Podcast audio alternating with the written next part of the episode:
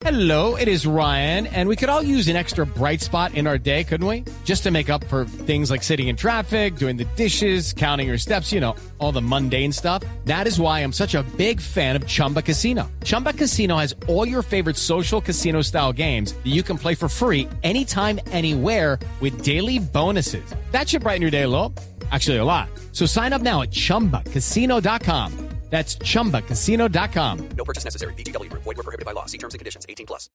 La representante de la Alianza Verde, Angélica Lozano, tras el fuerte choque que tuvo con el ministro de la Presidencia, Néstor Humberto Martínez, dijo a Blue Radio que espera por el bien de la reforma de equilibrio de poderes que el ministro se aparte de la discusión de la iniciativa en su último debate. No, yo no estoy para jugar con él. Logramos atajar y destapar la jugada inconveniente que él iba a hacer. Yo entiendo que él no se pueda dejar pisotear por una primípara como ya en el Congreso. Eh, él ahora me acusa de micos y meter abogados litigantes. Él tendría que leer lo que han hecho los dos ministerios de Interior y Justicia. Dijo además que quedó en evidencia la división que hay en el Ejecutivo entre los diferentes ministros. Añadió que al gobierno Santos, tras la fallida reforma a la justicia, le conviene que se apruebe esta reforma de equilibrio de poderes. Simón Salazar, Blue Radio.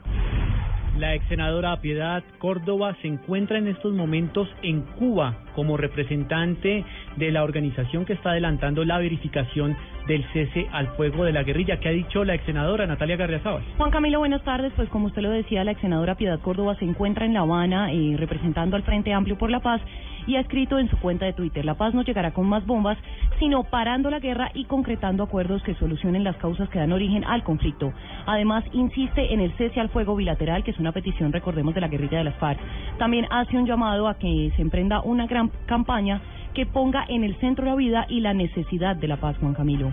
Natalia Gardia Blue Radio.